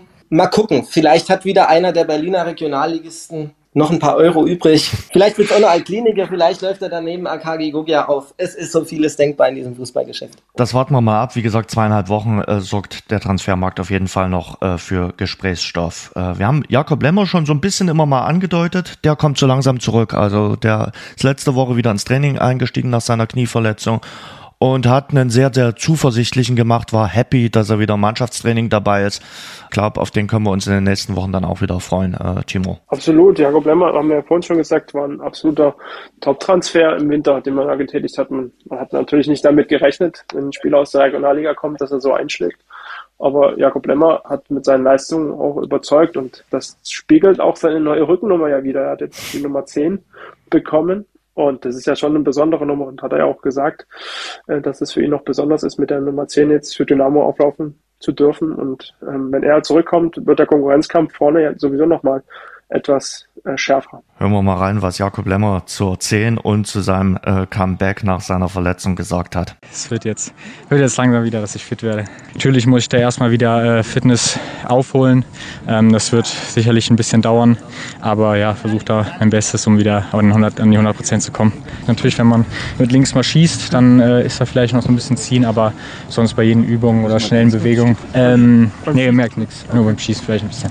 Ja, fühlt sich, glaube ich, gut an. Ich glaube, das äh, pusht mich nochmal äh, kann da vielleicht ein bisschen Selbstvertrauen aufbauen und äh, ja, da Messi so ein bisschen mein Idol ist, ist das, ja, ist das glaube ich ganz gut. Das kann Dynamo gut tun, weil ich fand wirklich auch, dass der in der Rückrunde, wenn er reinkam, immer eine absolute Belebung war äh, für Dynamos Offensivspiel. Patrick. Ja, absolut. Also äh, Lemmer hat vor allem diese Effektivität, diese Ruhe in entscheidenden Momenten, wie sie wenige Spieler gerade in der dritten Liga haben. Und das ist einfach ein Spieler, der mir letztes Jahr brutal viel Freude gemacht hat, den ich auch viel öfter von Anfang an gebracht hätte oder gern gesehen hätte, dass er von Anfang an kommt. Mhm. Also dementsprechend, das wird wirklich den Konkurrenzkampf ähm, dort vorne bereichern. Ich möchte auch wirklich nochmal auf die Außenpositionen eingehen, weil ich finde nochmal wichtig, einen kurzen Rückblick zu machen, auch wenn, wenn man das ja nicht zu lange sein muss. Dynamo muss schon auch diesen Sieg gegen Bielefeld richtig einordnen jetzt vor Sandhausen. Und gerade die Außenpositionen, deswegen komme ich jetzt auch drauf, da gab es eben schon noch massives Steigerungspotenzial. Mhm. Also wenn Dennis Borkowski und äh, Robin Meissner dort manche Situationen besser gelöst hätten, dann hätten wir wahrscheinlich ein äh, 5-1 oder ein, ein, ein 6-2 gegen Bielefeld äh, gesehen. Also dort ist großes Steigerungspotenzial da. Borkowski vor allem in der, in der Rückwärtsbewegung muss man auch sagen. Also der muss nach wie vor defensiv einfach aufmerksamer sein. Und bei Robin Meissner fällt mir auf, der ist halt ein klassischer Mittelstürmer und spielt jetzt auf links und hat in dem letzten Heimspiel gegen Bielefeld bei fast jeder Aktion dann abgekappt und ist wieder in die Mitte gezogen. Es war völlig erkennbar, dass äh, Bielefeld das genau wusste. Und, und da gilt es zu Dynamo, äh, bessere Lösungen zu finden. Also dementsprechend kann Lemmer dort absolut helfen und auch Lukas Cueto, wenn der fit wird. Das wird auch noch ganz, ganz wichtig für Dynamo, dass der demnächst äh, zum Einsatz kommen kann. Das stimmt. Äh, und Stichwort äh, Offensive. In der Offensive will auch Manuel Schäffler für Furore sorgen, anders als in der Vorsaison. Er hat ja so durchklingen lassen, das zweite Jahr in Dresden wird sein Jahr, hat in der Vorbereitung oder in den Testspielen durchaus gescored. Auch letzte Woche im Test gegen die zweite Mannschaft von Hertha BSC. Wie seht ihr, Timo, die Rolle von Manuel Schäffler? Ich denke, dass er sich nach seinem Wechsel von aus Nürnberg zu Dresden einfach mehr erhofft hat, dass er eben auch klar mit Markus Anfang kommuniziert war, man wechselt sich mit Stefan Kutschke ab. Mhm. Jetzt ist aber Stefan Kutschke in der letzten Saison vor allem emotional so wichtig für die Mannschaft geworden, dass Markus Anfang gar nicht drum rumgekommen ist, ihn zu bringen. Und dann hat Stefan Kutschke auch noch plötzlich Leistung ähm, gebracht, hat Tore geschossen äh, in der Rückrunde. Und damit war es für Manuel Schäffler ganz, ganz schwer, wieder in die Startelf zu kommen. Und für ihn gibt's halt im Gegensatz zu Robin Meissner halt keine zweite Mittelstürmerposition. Also man, außer man fängt mit zwei Stürmern an, aber im System von Markus Anfang ist halt nur Platz für einen äh, Mittelstürmer und das macht es für ihn dann besonders schwierig. Und wenn Stefan Kotschke, äh, wenn er jetzt noch trifft und ähm, er ist Kapitän, dann wird es für ihn ganz, ganz schwer auch da reinzukommen. Es sei denn, äh, natürlich, man muss da immer bedenken, ähm, Manuel Schäffler ist auch jemand, der kann auch von der Bank halt nochmal für 20 Minuten Furore äh, sorgen. Man muss sich das nur mal vorstellen, wenn man vor denen steht, die sind ja beide an die zwei Meter groß. Da kriegt ein Innenverteidiger von Bielefeld, hat 80 Minuten lang mit dem Stefan Kutschke zu tun, dann ist man eigentlich schon K.O. Und plötzlich kommt Manuel Schäffler ebenfalls genauso groß äh, rein und bearbeitet nochmal so. Und ich glaube, da hat man sich auch in der letzten Saison einfach mehr erhofft, dass dann gerade, wenn, wenn dieser Wechsel passiert, von Schäffler zu Kutschko oder andersherum, dass da einfach mehr Tore fallen und das ist nicht passiert. Man muss aber auch Manuel Schäffler da ein Stück weit in Schutz nehmen. Es kam einfach auch zu wenig ähm, Flanken von außen, zu wenig Vorarbeit und das System hat auch einfach nicht gestimmt ähm, in der vergangenen Saison. Und er war dann natürlich auch verletzt in, in, der, in der Winterpause. Das kommt auch noch hinzu. Brauchte lange, bis er wieder reingefunden hat. Und jetzt ähm, ist er, glaube ich, an einem guten Fitnesslevel angekommen. Er hat ein paar Kilos abgenommen, das hat er gesagt. Ähm, fühlt sich fit, er fühlt sich wohl. Ähm, und ich glaube, dass man auch gerade, dass man sich von diesem Wechsel jetzt eben auch mehr erhoffen darf. Riesenrespekt erstmal äh, für Manuel Schäffler, denn ich habe so viele Fans und so viele Stimmen im Umfeld von Dynamo gehört, dass das nichts mehr wird mit ihm und äh, ich muss wirklich sagen, er hat jetzt äh, so eine gute Vorbereitung gespielt und er ist ein Spieler, der immer in der Lage ist, aus meiner Sicht, äh, auch von der Bank zehn Tore zu machen in der dritten Liga. Und ich glaube, dass Dynamo wirklich am Plan B weiterarbeiten muss. Also der Plan A ist ja sehr gut, aber es gibt immer Spiele, wo der Mann nicht aufgeht. Und ich glaube, da muss Dynamo halt darauf das Augenmerk legen, dann vielleicht doch Scheffler und Kutschke in der Schlussphase zu bringen, wenn man mal hinten liegt. Das kann ja gerade in Sandhausen auch mal passieren. Und dann eben zu gucken, dass man mit den beiden Türmen die halt mit guten Flanken versorgt. Und dann will ich erstmal viele Drittligisten sehen, die die beiden, wenn die noch dazu in einigermaßen guter Verfassung sind, dort äh, zusammen verteidigen können. Also dementsprechend glaube ich einfach, dass Dynamo dort immer noch Potenzial hat, ähm, gerade in der Schlussphase so für spezielle Situationen die beiden zusammen ins Spiel zu bringen. Und Manuel Schäffler, muss man ja wirklich sagen, ist jetzt nicht der typische äh, Fußballer, der sich nach dem Training an die Playstation hockt, sondern er ist der Künstler unter den Fußballern. Braucht nur zwei Sprühdosen und äh, eine Leinwand und äh, macht dann so ein bisschen Graffiti-Kunst, Cartoon-Kunst. Äh, hat er ja ein bisschen letzte Woche uns auch verraten schon stark. Also äh, was er da macht, äh, hat auch schon einige Ausstellungen veranstaltet, hat auch einigen Kollegen, Fußballerkollegen schon äh, Kunstwerke quasi gemalt. Jeder hat Hobbys, die man vielleicht jetzt nicht sieht. Ihr als Journalisten vielleicht auch irgendwo mal auf dem Boot sitzen und angeln oder was auch immer. So ist es bei mir mit der Kunst. Mir macht es extrem Spaß, eine Freude zu bereiten. Es gelingt mir extrem gut und ähm, ja, viele wissen es nicht. Aber die, die es gesehen haben, ja, die, denen gefällt es dann oftmals. Ich sage mal so, das ist halt sehr bunt. Ich versuche mich halt über abstrakte Art ein bisschen mehr auszudrucken. Ich mache gerne Comic-Kunst äh, im 3D-Bereich. Ich habe auch Skulpturen äh, im 3D-Bereich schon gemacht. Und äh, ja, es sind so, so drei Sachen, die mir halt Spaß machen. Und das meiste, was mir Spaß macht, ist den Leuten eine Freude zu bereiten. Natürlich kann ich mir vorstellen, dass das auch mehr wird. Ich meine, ich, ich habe daran extrem Spaß. Ja, ich möchte das äh, schon so äh, weitermachen, dass ich vielleicht auch ein, ja, man muss es ja jetzt nicht als Vollzeitjob sehen, aber zumindest ist es was, was mich erfüllt als Mensch. Und ähm, ich glaube, jeder braucht sowas, um eine gewisse Balance in seinem Leben zu haben. Und die habe ich damit und ja, versuche sie so oft wie möglich natürlich umzusetzen. Aber wenn ich keinen Bock habe, mache ich es natürlich auch nicht. Er ist schon wirklich da auch auf dem künstlerischen Bereich sehr talentiert. Absolut. Also ich habe zwar noch nie also ein Bild von ihm gesehen, ich habe das nur gelesen, dass er das macht. Deswegen habe ich ihn noch dann letzte Woche drauf angesprochen. Und ich glaube, also das weiß man ja auch, dass Fußballer ja natürlich ähm, Leistung auf den Platz bringen müssen und dafür eben auch einen guten Ausgleich brauchen. Für die meisten ist es die Familie oder einfach Zeit für sich. Ähm, und er hat halt den Ausgleich in der Kunst gefunden. Und das äh, ist schon irgendwo einzigartig im Fußballgeschäft, wo es dann doch immer denkt, na, mit was beschäftigen sich die Fußballer eigentlich, wenn, wenn man ihre Interviews hört. Aber wenn man jetzt Manuel Schäffler äh, auch bei Interviews zuhört, da ist immer auch sehr viel Inhalt dahinter. Er sagt jetzt nicht 0815 Sätze, sondern wirklich, ähm, und das merkt man auch, dass er da halt ein Hobby hat, was ihn anscheinend ausfüllt und was ihm besonders viel Spaß macht. Schon sehr beeindruckend und bei ihm trifft der, der Satz, Graffitis machen graue Wände lebendig. Aus welchem Lied? Das kann ich dir gar nicht sagen, ich bin nicht so musikbegabt. Keimzeit, Kling, Klang, ein Klassiker. Wirklich. Ah, richtig, klingt lang. Ja. ja, dann hoffen wir mal, dass es klingt lang macht äh, für Manuel Schäffler auf dem Feld mal wieder. Das, das wäre das Allerwichtigste. Bei aller Kunst und, und nee, das ist wirklich super, was er da macht. Ich habe da auch schon diese Skulpturen gesehen und äh, die er da baut. Ich glaube sogar mit Gips und so. Das ist, ähm, brauchst du schon echt ein Händchen. Und jetzt hoffen wir, dass aus Füßchen noch dazu kommt. Ich gebe ja gerne zu, in, in Sachen Kunst bin ich komplett äh, talentfrei. Ich musste letztes Jahr mal äh, für jemanden in so ein Kunstgeschäft, was bei mir um die Ecke gehen, äh, und, und was holen. Und äh, ich stand dort da wieder Elefant im Porzellanladen. Ganz, ich gebe es ganz ehrlich zu, irgendwelche Kreide sollte ich da holen und irgendeine Leinwand. Äh, die, die Frau hat mich wirklich mitleidig angeguckt, weil ich überhaupt nicht Bescheid wusste. Und ich glaube, nach ein paar Jahren Verzug darf ich auch zugeben, äh, ich musste mal in der Schule und mussten wir alle ein Selbstbildnis Selbstbildnis malen. Das durften wir aber zu Hause malen. Das Selbstbildnis von mir, das darf ich heute zugeben, war nicht von mir gemalt. Das hat mein Schwager gemalt, weil ich bin in Sachen Kunst komplett talentfrei. Also ich bin, ich bin im Thema Musik ähm, komplett talentfrei. Ich singe zwar laut im Auto. Ähm, Was wird denn gesungen, Timo? Was wird denn gesungen? Also ich bin ganz großer ABBA-Fan tatsächlich. Okay. Aber ich war aber auf die Kunst noch zu sprechen, ich war in Kunst eigentlich doch im Vergleich zu den Mitschülern äh, etwas begabter. Also ich stand in Kunst eigentlich relativ häufig zwischen eins und zwei. Also äh, da äh, das Selbstbildnis, das bei mir noch irgendwo rumliegt, das habe ich tatsächlich selber gemalt. Stark, stark.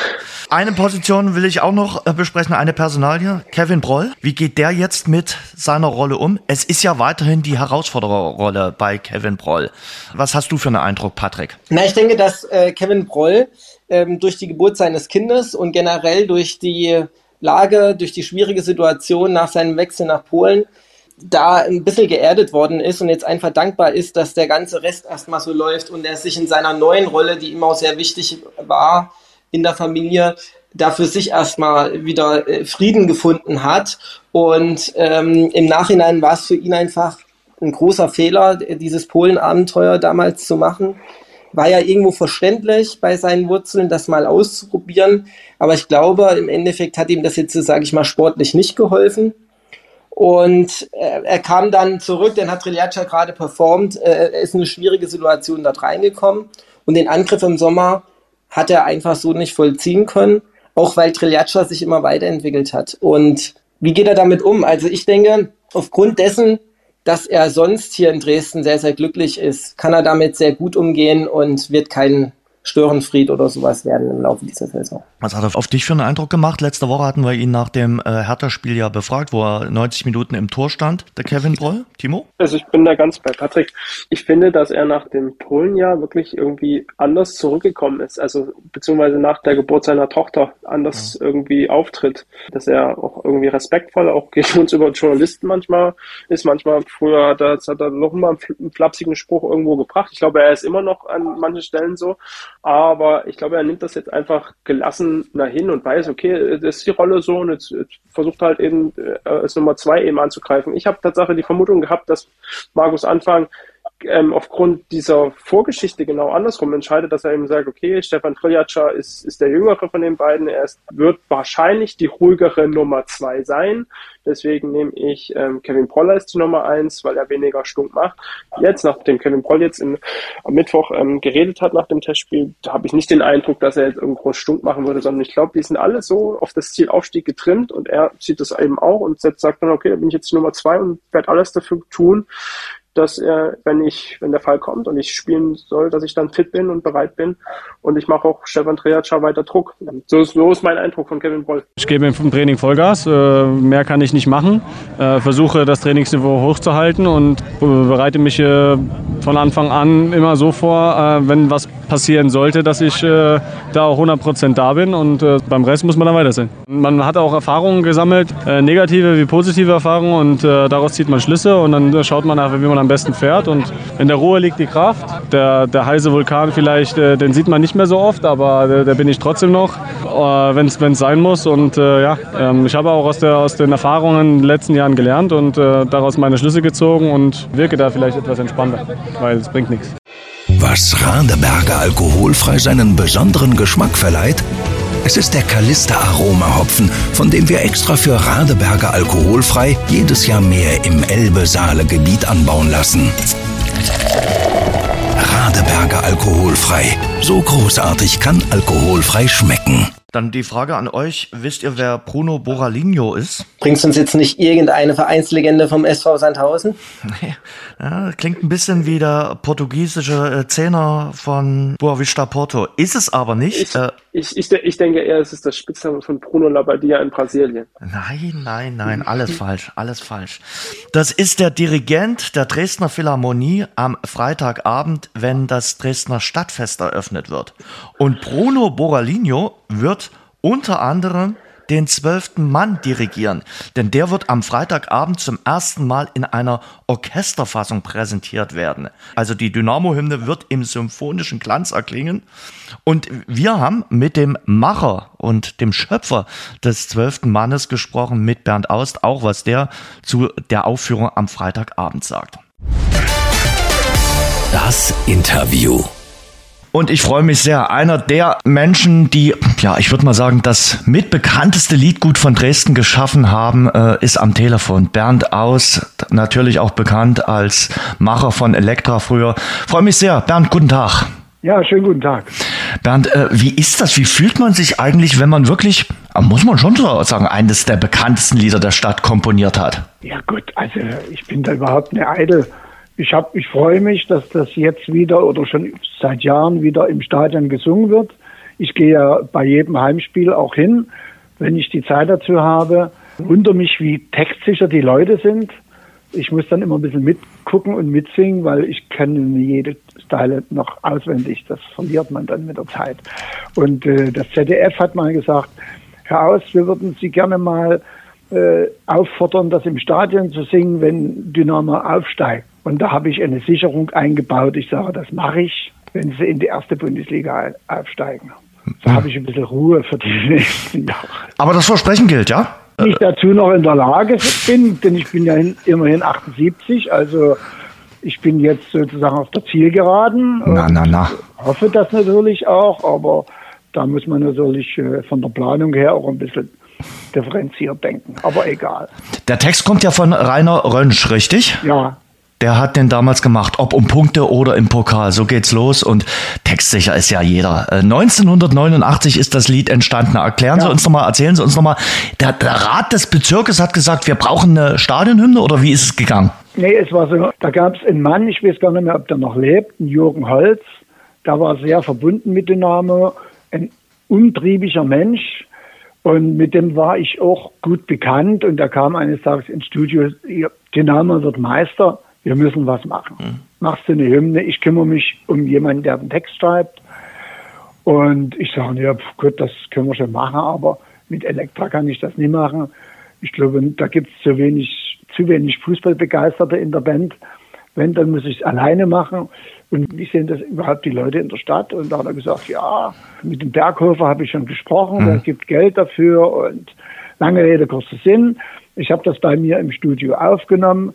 Meine Kinder damals und meine Frau, die haben äh, das Volk gemimt, gejohlt und äh, wir, ich hatte ja eine, damals eine 24-Spur-Bandmaschine, also jede Spur voll mit Gejohle, da war es dann auch viel. So, und dann äh, habe ich mit Amiga verhandelt, dass wir da eine Single rausbringen können. Es war nicht lange Vorlaufzeit, aber heutzutage wäre das überhaupt kein Ding gewesen. Lange Rede, kurzer Sinn, es gab die äh, Meisterfeier und die Dinger waren nicht da. Da habe ich das Lied auf Ohrkassetten überspielt, wenigstens 20 Mal für die Spieler.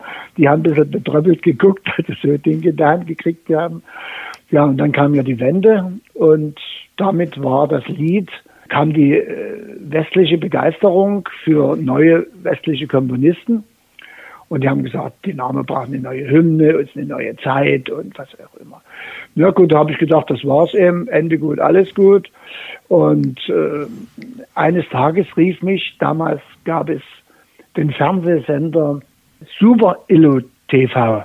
Die riefen mich an und haben gesagt, können Sie mir mal von Ihrem Lied die LC-Nummer nennen? Also das ist die Nummer, die da auf der CD drauf steht, wo man dann die Verwertung sozusagen angeben muss. Ich sage, was brauchen Sie die denn?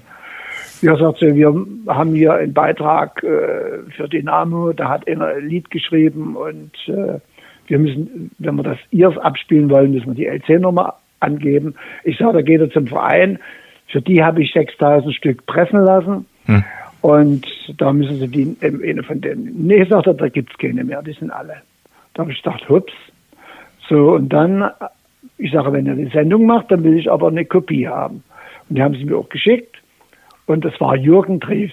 Jürgen Drews kam mit so einem großen Rekorder an, also einen tragbaren, eine riesen Kiste und gut gelaunt und, äh, und es waren vielleicht so 20, 25 Dynamo-Fans, die saßen auf einer Wiese und da hat er die also nur angesprochen und sagt, er brauchte nicht mal ein neues Lied. Hat keiner gemuckst. Naja, ich habe euch eins gemacht, ist schon produziert, wunderbar, keiner gemuckst. Und dann, wollt ihr das mal hören? Nee, wir haben schon ein Lied, sagt sie in der Reihe. Dann hat er das vorgespielt. Naja, da kam, waren wir die Namen drin vor und ansonsten hätte man nie mitsingen können, habe ich so den Eindruck gehabt. Und da haben dann die gesagt, nee, wir brauchen dein Lied nicht, wir haben ein eigenes. Und da hat er gesagt, na und, könnt ihr es denn auch singen? Und da haben die mit Inbrunst und dem reinsten sächsischen Dialekt losgelegt. Wir sind der zwölfte Mann und so weiter. Er war jedenfalls geflasht, nahm seinen Rekorder und schnürte ab. Und dann fing das Lied an, wieder im Stadion Fuß zu fassen. Und äh, dann hat singt das ganze Stadion. Das ist schon ein erhobenes Gefühl. Ich glaube, das ist mein meistgesungenes Lied, was ich je kommentiert habe. Das kann ich mir vorstellen. Wie geht's Ihnen denn? Also Sie haben es ja gerade gesagt, Sie sind, wenn Sie es äh, schaffen, selbst im Stadion mit dabei. Wenn es kurz vor dem Spiel äh, Peter Hauskeller, der Stadionsprecher, sagt, jetzt stellen wir alle auf und singen unser Lied, singen unseren zwölften Mann. Wie ist es dann selber, wenn man sein eigenes Lied hört? Ja, ich glaube mir da nie auf die Brust. Ich bin eher bescheiden und tauche in der Masse unter, sozusagen. Einige kennen mich natürlich dort, wo ich sitze. Aber ansonsten mache ich darüber keinen. Aber Stolz ist schon dabei. Stolz ist dabei, da bin ich, das ist, würde ja jedem so gehen. Klar. Und äh, manchmal bin ich, bleibe ich auch sitzen. Also ich sage, es ist ja mein Lied, da muss ich nicht aufstehen. Und Sie singen ja selbst, äh, selber, ne? Also das ist Ihre Stimme, die wir dort Ja. hören. Ja, ja, genau. Also die, die einzige Aufnahme, die von mir wirklich populär geworden ist. Wie ist es jetzt am Freitag? Es ist ja am Freitag wirklich eine herausragende Sache. Also das erste Mal wird ähm, der zwölfte Mann quasi in einer Orchesterfassung präsentiert von den weltberühmten Dresdner Philharmonikern. Wie ist es denn dazu gekommen? Da ist Dynamo selbst schuld. Die haben ja ihr 70-jähriges Jubiläum. Mhm. Und äh, die Veranstalter vom Stadtfest, die sind natürlich auch äh, Dynamo-affin, mhm. gehen zu den Spielen und da kam dann aus den Reihen die Idee, dann kümmere dich mal drum, das müssten die an sich auch mal spielen. Naja, ich, ich kümmere mich so ein bisschen, weil ich das Tagesgeschäft ja nicht mehr mitmache, mhm. gerade um die Klassik, weil natürlich die haben andere Befindlichkeiten wie Rockmusiker und das Publikum vor allen Dingen, die wollen dort schon äh, gut mitgenommen werden. Mhm. Wie das in jeder Ecke eine andere Musik klingt und die stehen dann in, und vorne spielt die Philharmonie, hinten ist eine Diskothek, auf der anderen ist ein Flamenco-Tänzer und so. Das versuche ich dann immer ein bisschen niederzuhalten, während die spielen und deswegen habe ich auch eine gute Verbindung. Und äh, ja, da habe ich das äh, bei der Intendantin, der Frau Roth, angebracht und die sagte, naja, da muss ich einen Vorstand fragen, das kann ich nie entscheiden. Und da hat sie den Vorstand gefragt und dann hat sie mich angerufen. Sagen Sie mal, haben Sie das gewusst? Ich sage, was denn? Wie viele Dynamo-Fans in unserem Orchester sind, die selbst zu den Spielen gehen, wenn sie da sind? Ich sage, nee, ich habe sie nie gezählt. und das war wirklich so, dass es auf einhellige Zustimmung gekommen ist. Dann hat sich einer äh, aus den Reihen der Philharmonie äh, bereit erklärt, das Orchesterarrangement zu schreiben weil das ist schon ein bisschen eine hm. Fleißarbeit, die ganzen Stimmen da. Naja, und dann äh, kam auf immer der Anruf, äh, die Hymne ist wohin fällig. Ich sage, warum? Ja, Dynamo ist nie aufgestiegen. Ich sage, nee, das war nie die Zielsetzung. Ich sage, Aufstieg war nie die Rede, sondern das Jubiläum. Hm. Und das ist in diesem Jahr. Und das müsste dann schon durchhalten. Das haben sie auch gemacht. Ja, nun bin ich selber gespannt, was draus wird. In symphonischem Glanz. Also äh, gibt es da auch extra Noten dann, wo die dann nochmal sicherlich geprobt haben, ob das auch so funktioniert, oder? Naja, logisch. Man muss ja nur, für mich gab es ja keine Noten. Hm. Und, äh, die CD alleine spielt zwar alleine, aber das Orchester kann dazu nicht spielen. Da muss schon jeder wissen, was er zu tun hat. Und da muss man sozusagen ein Arrangement schreiben wie sich die Stimmen abwechseln, von der Pauke bis zur Trompete, der Pickelflöte bis zum Kontrabass. Das muss ja alles zusammengefasst werden. Das ist ja für die trotzdem, obwohl es ein Gassenhauer ist, es ist für die trotzdem kein Gassenhauer. Bei einem anderen, wie zum Beispiel ein Kaiserwalzer oder so, das würden sie vielleicht als einen Hut zustande bringen, aber das ist natürlich eine Sache, da muss man sich schon vorbereiten und da bin ich sicher, dass die das gut über die Bühne bringen. Ob das Publikum allerdings dann dort sitzt und erschreckt, weil sie damit überhaupt nicht gerechnet haben, das bin ich mal gespannt, wie dann die Reaktionen sind die versucht man ja jetzt schon so ein bisschen drauf einzustimmen, dass da was Besonderes passieren wird. Aber ich glaube, Sie freuen sich auch, äh, mal dieses ja, Musikstück in einem ganz anderen äh, musikalischen Glanz dann zu hören, oder? Ja, ich werde den Tontechniker vor allen Dingen anweisen, dass er mir das mitschneidet.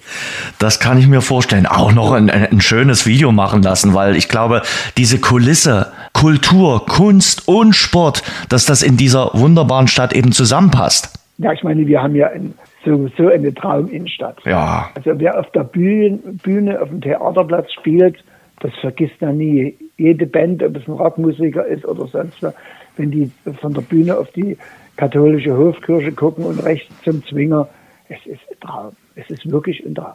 Das muss man und, äh, tatsächlich so sagen. Ja, das, und das muss man äh, auch würdigen. Und ich bin wirklich glücklich, dass wir äh, mit der Philharmonie auch jemand, also ein Orchester gefunden haben, was da wirklich äh, sobald es terminlich passt, sich auch zur Verfügung stellt. Ich glaube, das hat nie jedes Stadtfest. So ein Symphonieorchester, die das dann eröffnet und das Publikum auch dazu. Nur muss man immer sagen, der Platz ist immer gut besucht, wenn die Philharmonie spielt. Der Text wird hinten äh, äh auf der Videowand eingespielt, mhm. sodass auch die nicht textsicheren den Mund dazu wenigstens bewegen können. Großartig. Freitag, 19 Uhr geht's los. Äh, Dresdner genau. Philharmonie eröffnet das Stadtfest. Zeitgleich spielt die Sportgemeinschaft in Sandhausen. Wie schätzen Sie denn die sportliche Lage gerade bei Ihrem Heimat- und Herzensverein ein? Also ich bin ganz ehrlich, äh, ich war natürlich enttäuscht von der letzten Saison, hm. obwohl die so gut gespielt haben. das war ein, ein tragisches Ende. Mhm. Das haben sie nie verdient. Die haben mir so oft geholt und ich war so stolz und es hat Spaß gemacht, wieder im Stadion zu sitzen.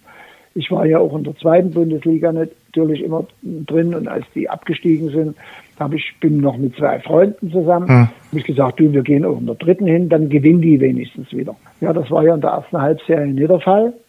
Aber in der zweiten haben sie gut aufgeholt. Das war wirklich, das war dann ein ganz schmales, schlechtes Ende für uns leider. Und jetzt bin ich der Meinung, wird es noch schwieriger, weil jetzt haben die anderen natürlich alle ganz schön aufgerüstet. Man sieht ja jetzt im DFB-Pokal, mhm. wie die anderen Mannschaften gespielt haben.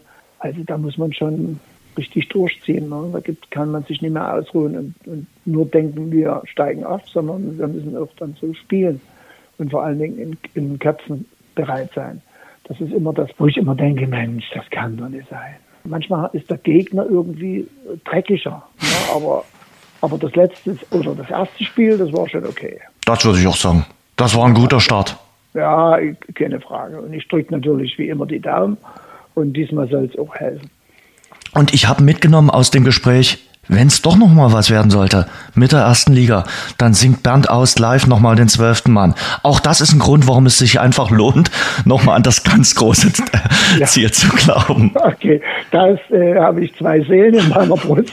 auf der einen Seite hoffe ich das nie, auf der anderen Seite wünsche ich mir dann den Aufstieg in die erste Bundesliga. Bernd, das hat großen Spaß gemacht, auch dass Sie so ein bisschen erzählt haben, äh, wie es zum zwölften Mann gekommen ist 1989. Damals eine tolle Mannschaft. Für diese Mannschaft von 89 ist ja auch so ein bisschen das Trikot gestaltet worden, das ja. neue Trikot ja. dieser Saison. Man merkt so ein bisschen dieses Retro-Gefühl, dieses äh, Gefühl an diese tolle Mannschaft, an Kirsten, ja. an Trautmann, an Gütsche und wie sie alle hießen, dass man sich an die gerne erinnert. Was waren das für Zeiten? Sie haben dann erstmals wieder den Meistertitel geholt und den ekelhaften BFC Dynamo entthront und sind im Europapokal bis ins Halbfinale gekommen. Das waren wirklich fantastische Fußballzeiten. Und da ist eben ihre Hymne auch entstanden.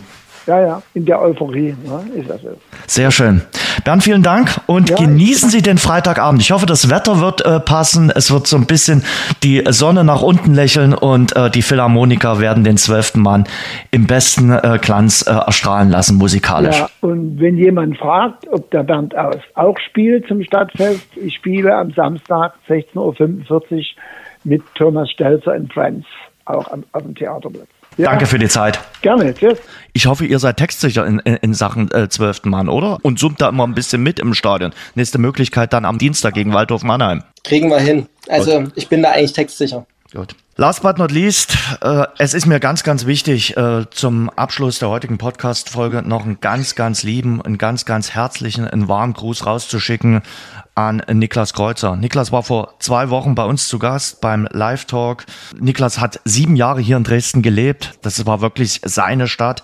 Und jetzt haben wir in der Vorwoche, letzten Freitag, diese schlimme Nachricht äh, erhalten. Sein Verein, der Hallische FC, hat das ja offiziell gemacht, dass bei ihm ein Tumor im Hoden entdeckt wurde. Ich, ich denke, ihr stimmt mir zu, wir wünschen ihm ganz, ganz viel Kraft, schnellstmögliche Genesung, die besten Wünsche und möge er wirklich das schwerste Spiel seines Lebens äh, gewinnen. Ich glaube, es gibt ein paar gute Beispiele. Unions Timo Baumgartel, äh, Herthas Marco Richter oder natürlich Dortmunds Sebastian Aller, die das gepackt haben, die das geschafft haben. Und äh, es gibt sehr, sehr gute Heilungschancen. Und äh, natürlich, also ich sag's ganz ehrlich, wenn man sowas liest, wie wir alle dann am Freitagnachmittag, äh, da erstarrt man mal kurz. Und da ist man, das gebe ich gerne zu, für ein paar Minuten sprachlos. Und deshalb äh, von dieser Stelle nochmal ganz, ganz liebe, ganz, ganz herzliche Wünsche an äh, Niklas Kreuzer.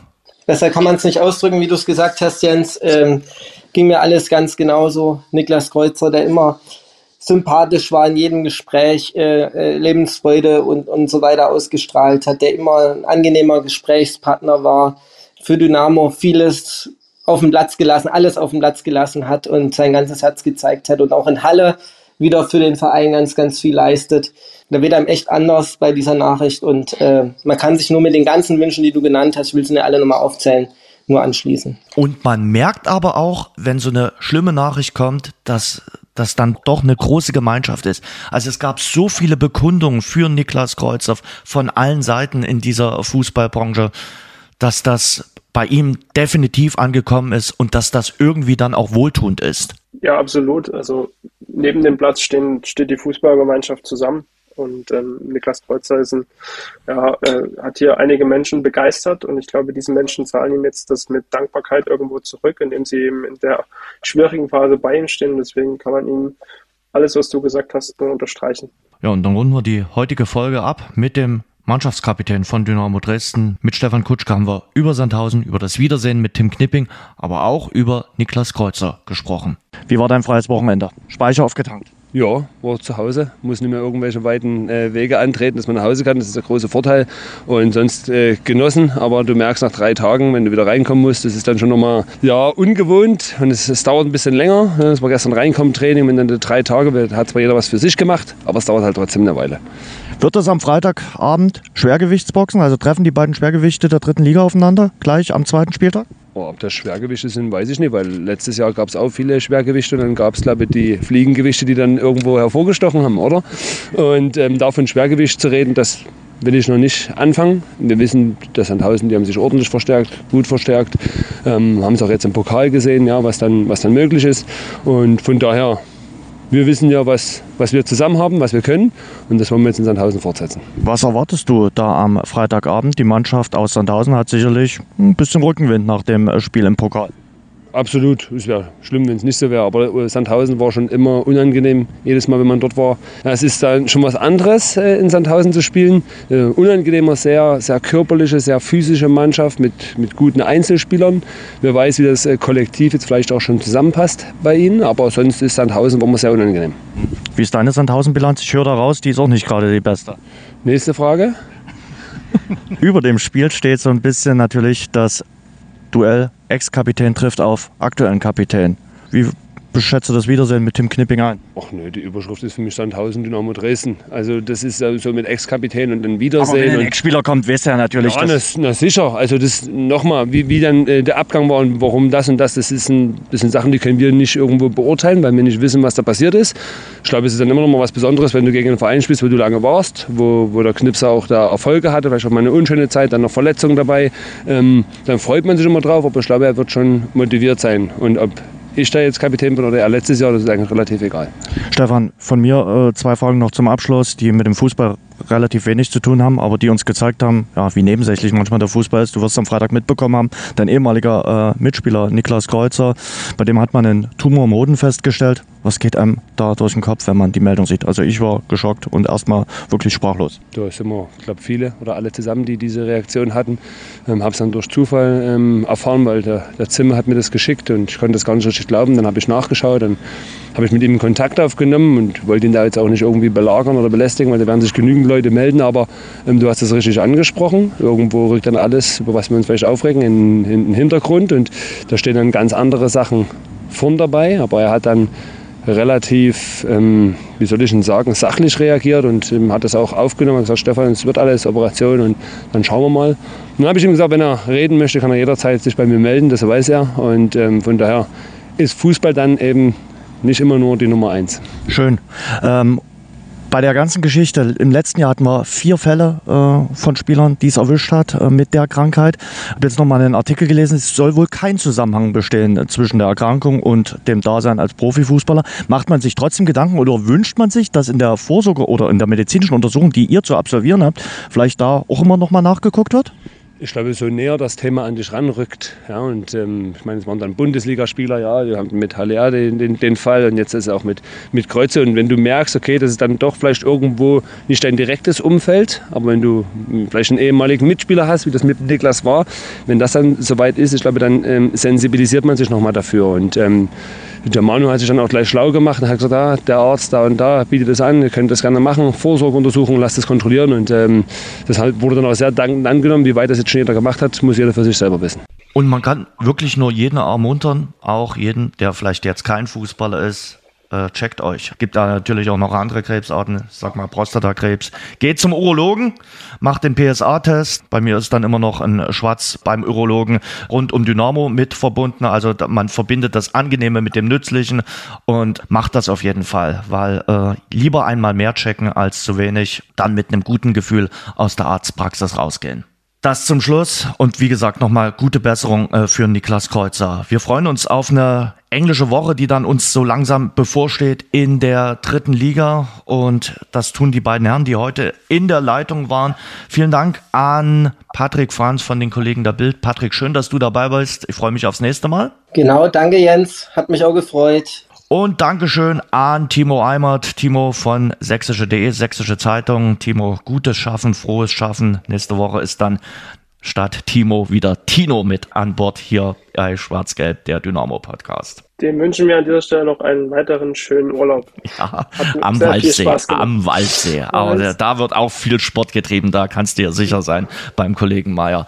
Euch einen guten Tag, frohes Schaffen und vielen Dank. Patrick Franz und Timo Eimert waren das. Und am Wochenende ist Stadtfest Canaletto, das Dresdner Stadtfest hier bei uns in der Stadt. Und Radeberger ist mit dabei. Also genießt ein tolles Programm und ein kühles Radeberger. Und ich sage euch eins, das kühle Radeberger schmeckt noch viel besser, wenn Dynamo am Freitagabend in Sandhausen drei Punkte holt. Damit wünsche ich euch noch eine schöne Woche. Passt gut auf euch auf. Schwarz-Gelb, der Dynamo-Podcast, ist eine Produktion von sächsische.de und Radio Dresden. Abonniert uns bei Spotify, Apple Podcasts und überall dort, wo es gute Podcasts gibt.